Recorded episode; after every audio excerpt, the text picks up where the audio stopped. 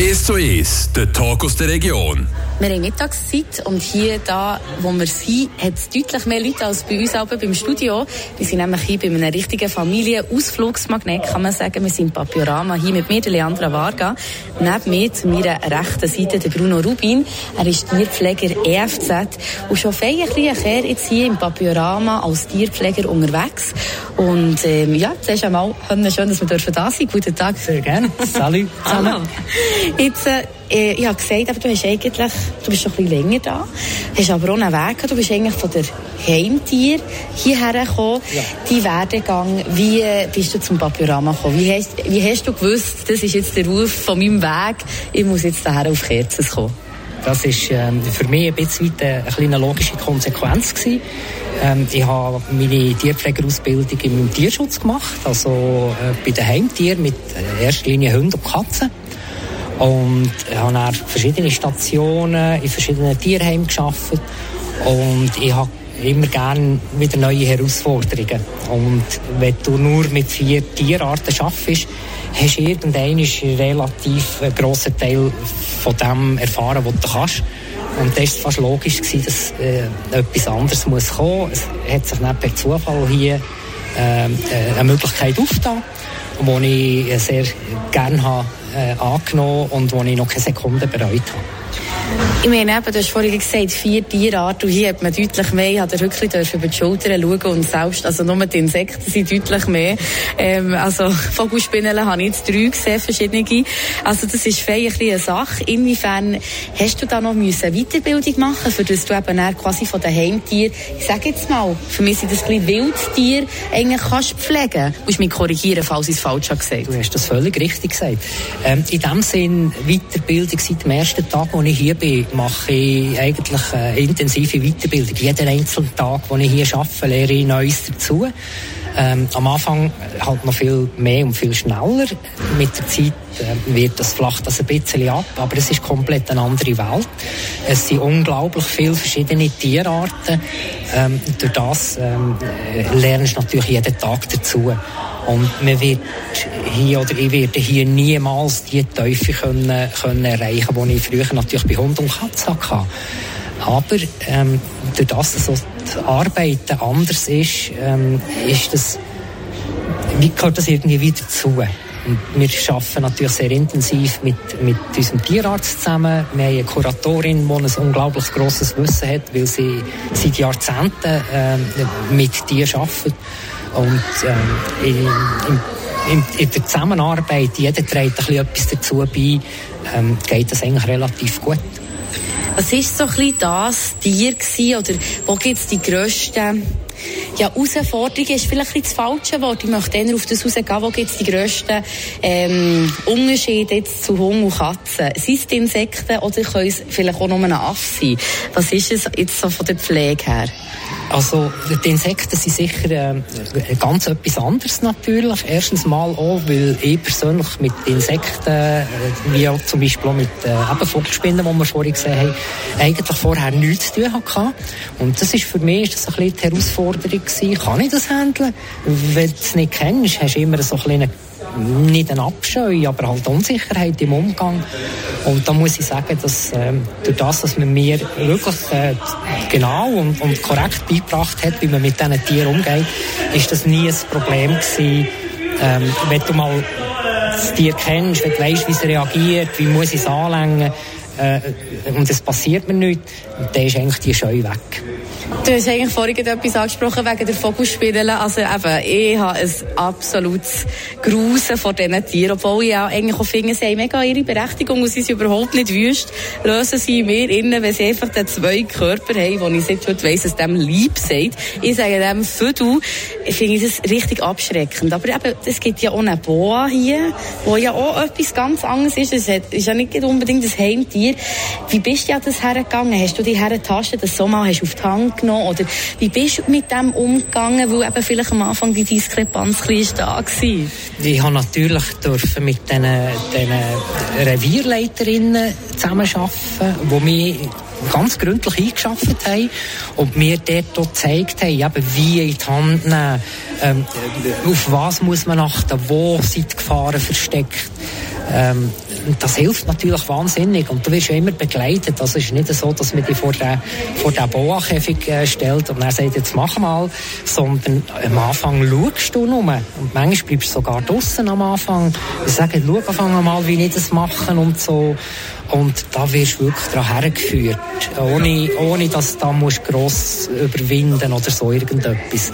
Ähm, ich habe mich äh, jede Sekunde eigentlich sehr, sehr gut aufgehoben gefühlt. Auch in, in, den ersten Tagen, als ich da war, hat man mir immer ganz genau gezeigt, was ich zu machen habe.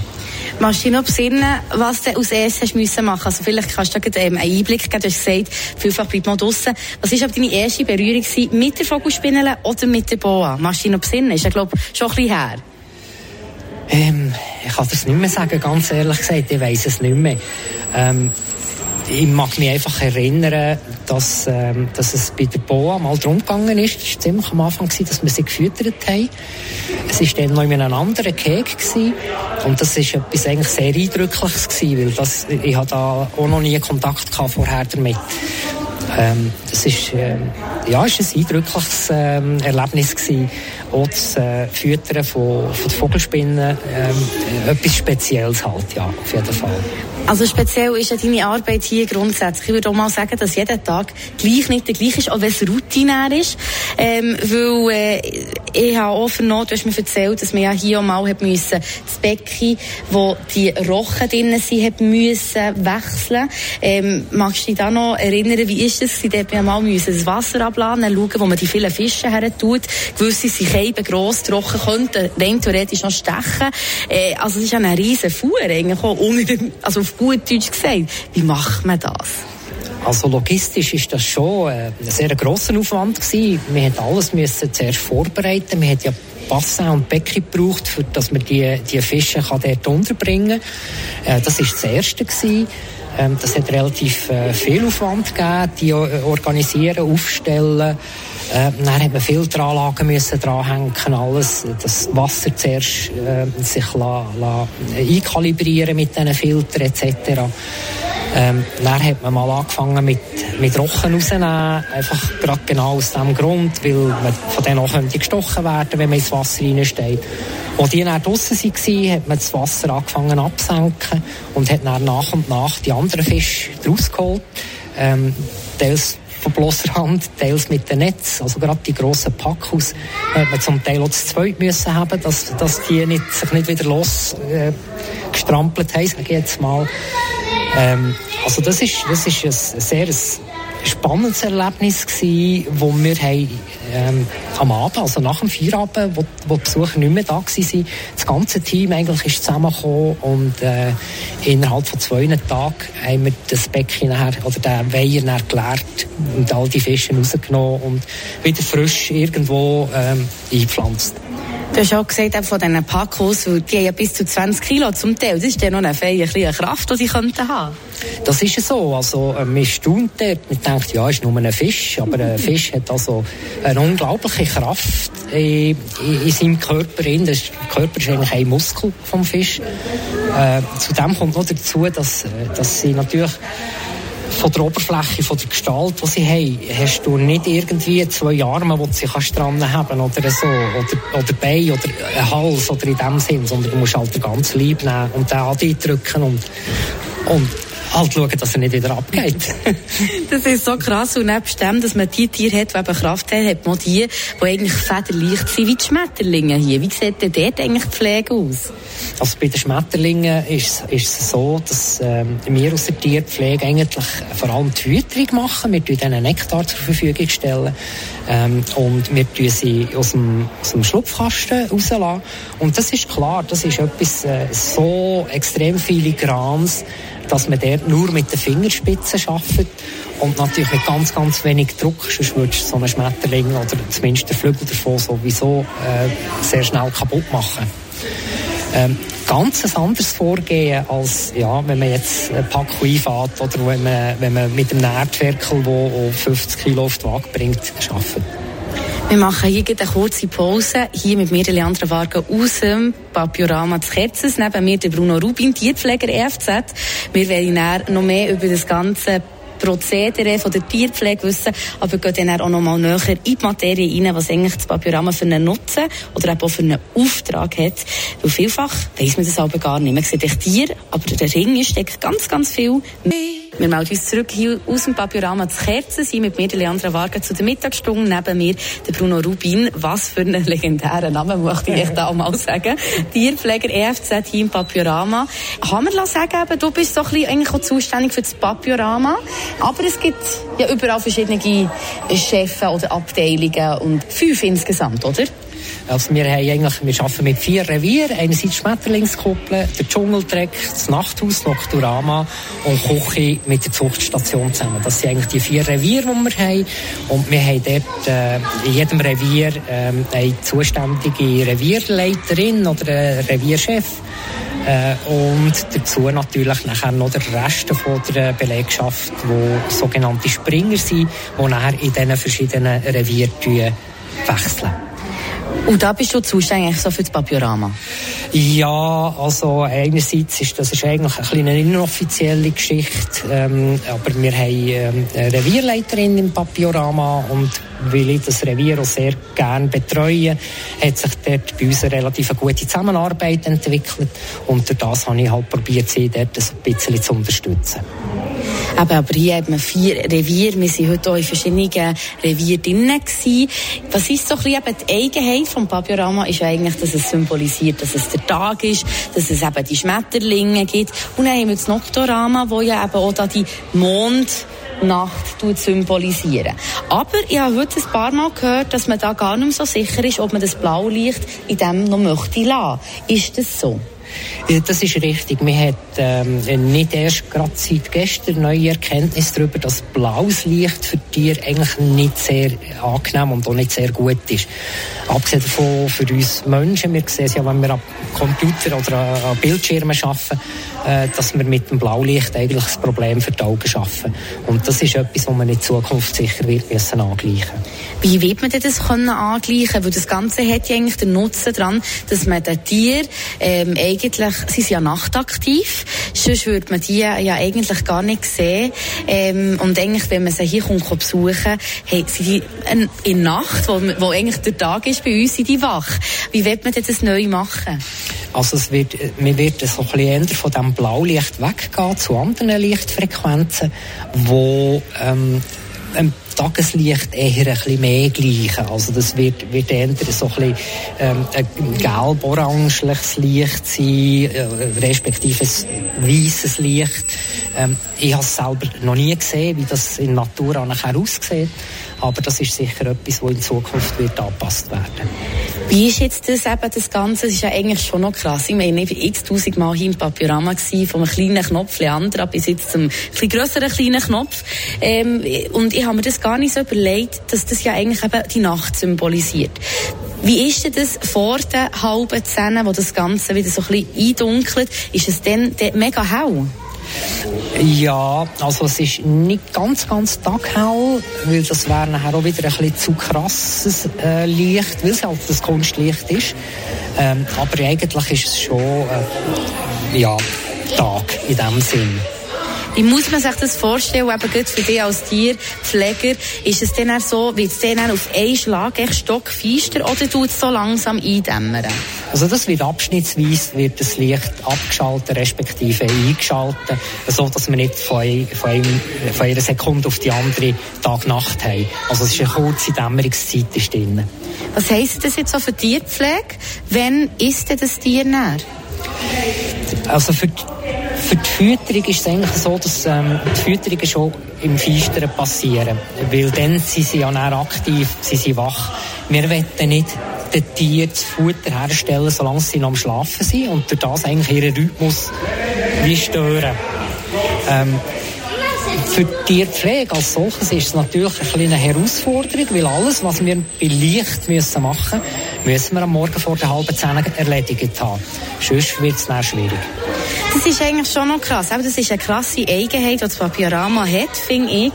Es, ist, ähm, eben, es hat die beiden Komponenten, dass es eben auch das Noctorama gibt, das eben die Nacht symbolisiert. Und gleich muss man einfach auch sagen, es ist einfach nicht ein herkömmlicher Zoo, aber auch der Zoo ist auch da, für die Artenvielfalt zu schützen. Definitiv. Ähm, ich glaube, das ist die Berechtigung, wo, wo der Zoo eigentlich hat, dass man ähm, die Conservation macht, also darauf achtet, dass man, dass man äh, gefährdete Tiere zeigt, in erster Linie, nicht ausschließlich, aber sicher in erster Linie und die eben auch ähm, vermehrt und teilweise kennt man schon Projekte, wo sie wieder in die Natur freigelassen wurden. Ähm, und das ist sicher ganz, ganz ein wichtiger Punkt und auch Berechtigung für die Zoos. Es gibt aber gleich auch immer Stimmen, die so ein bisschen, ja, das andere nehmen und sagen, ja, es muss doch nicht sein, die Tiere sollten in der Freiheit sein. Ich habe selber auch vielseitige Sachen gehört. Wie geht man mit dem um? Also das ist, das ist klar. Am besten geht es einem Tier in der Regel immer in der Freiheit, weil da ist sie in seinem natürlichen Lebensraum etc. Was wir hier probieren, ist halt, einem Tier die Möglichkeit zu bieten, möglichst nach an seinem natürlichen Umfeld äh, zu leben und trotzdem halt wie ein Plakat zu sein, für, für die Menschen darauf aufmerksam zu machen. Hilfe wir brauchen neue Hilfe. Und es ist leider so, ähm, das Papiorama gibt es ja eigentlich auch aus dem Grund, ähm, dass wir eben der, äh, den Regenwald schützen. Und darum tun wir auch viele von diesen Tieren von diesen geschützten äh, Gebieten hier bei uns ausstellen.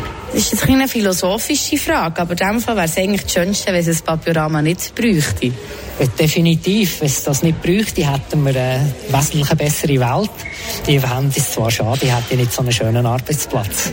das ist ja so, Bruno, das werden wir dir nicht antun. Aber ja, es ist aber so. Aber welche Tiere, jetzt äh, machen wir Fakten auf den Tisch, welche Tiere sind jetzt hier ausgestellt, die vom Aussterben bedroht sind? Ähm, also wir haben sicher einerseits Greifstachler, die das Problem haben. Nachtaffen sind auch nicht ganz, ganz ohne. Ähm, wir haben gewisse Vogelarten, die wir auch nicht mehr gerade so sehr oft äh, finden auf der Welt.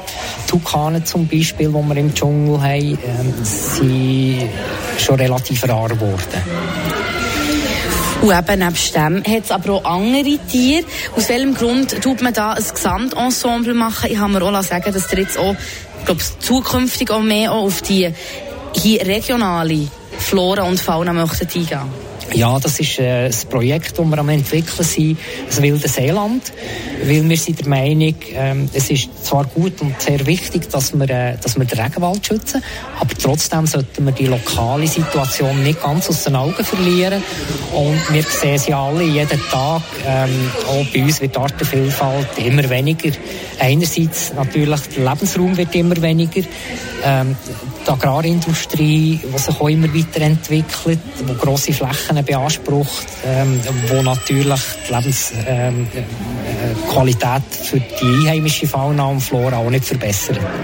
Und auch da, wenn wir den Kreis wieder schließen zu deiner Ausbildung, zu deinem Job, zu deiner Tierpflege, hey, das wird in dem Fall immer, bleibt das so im Wandel, weil desto mehr dass die Leute schützen, desto anders muss man damit umgehen.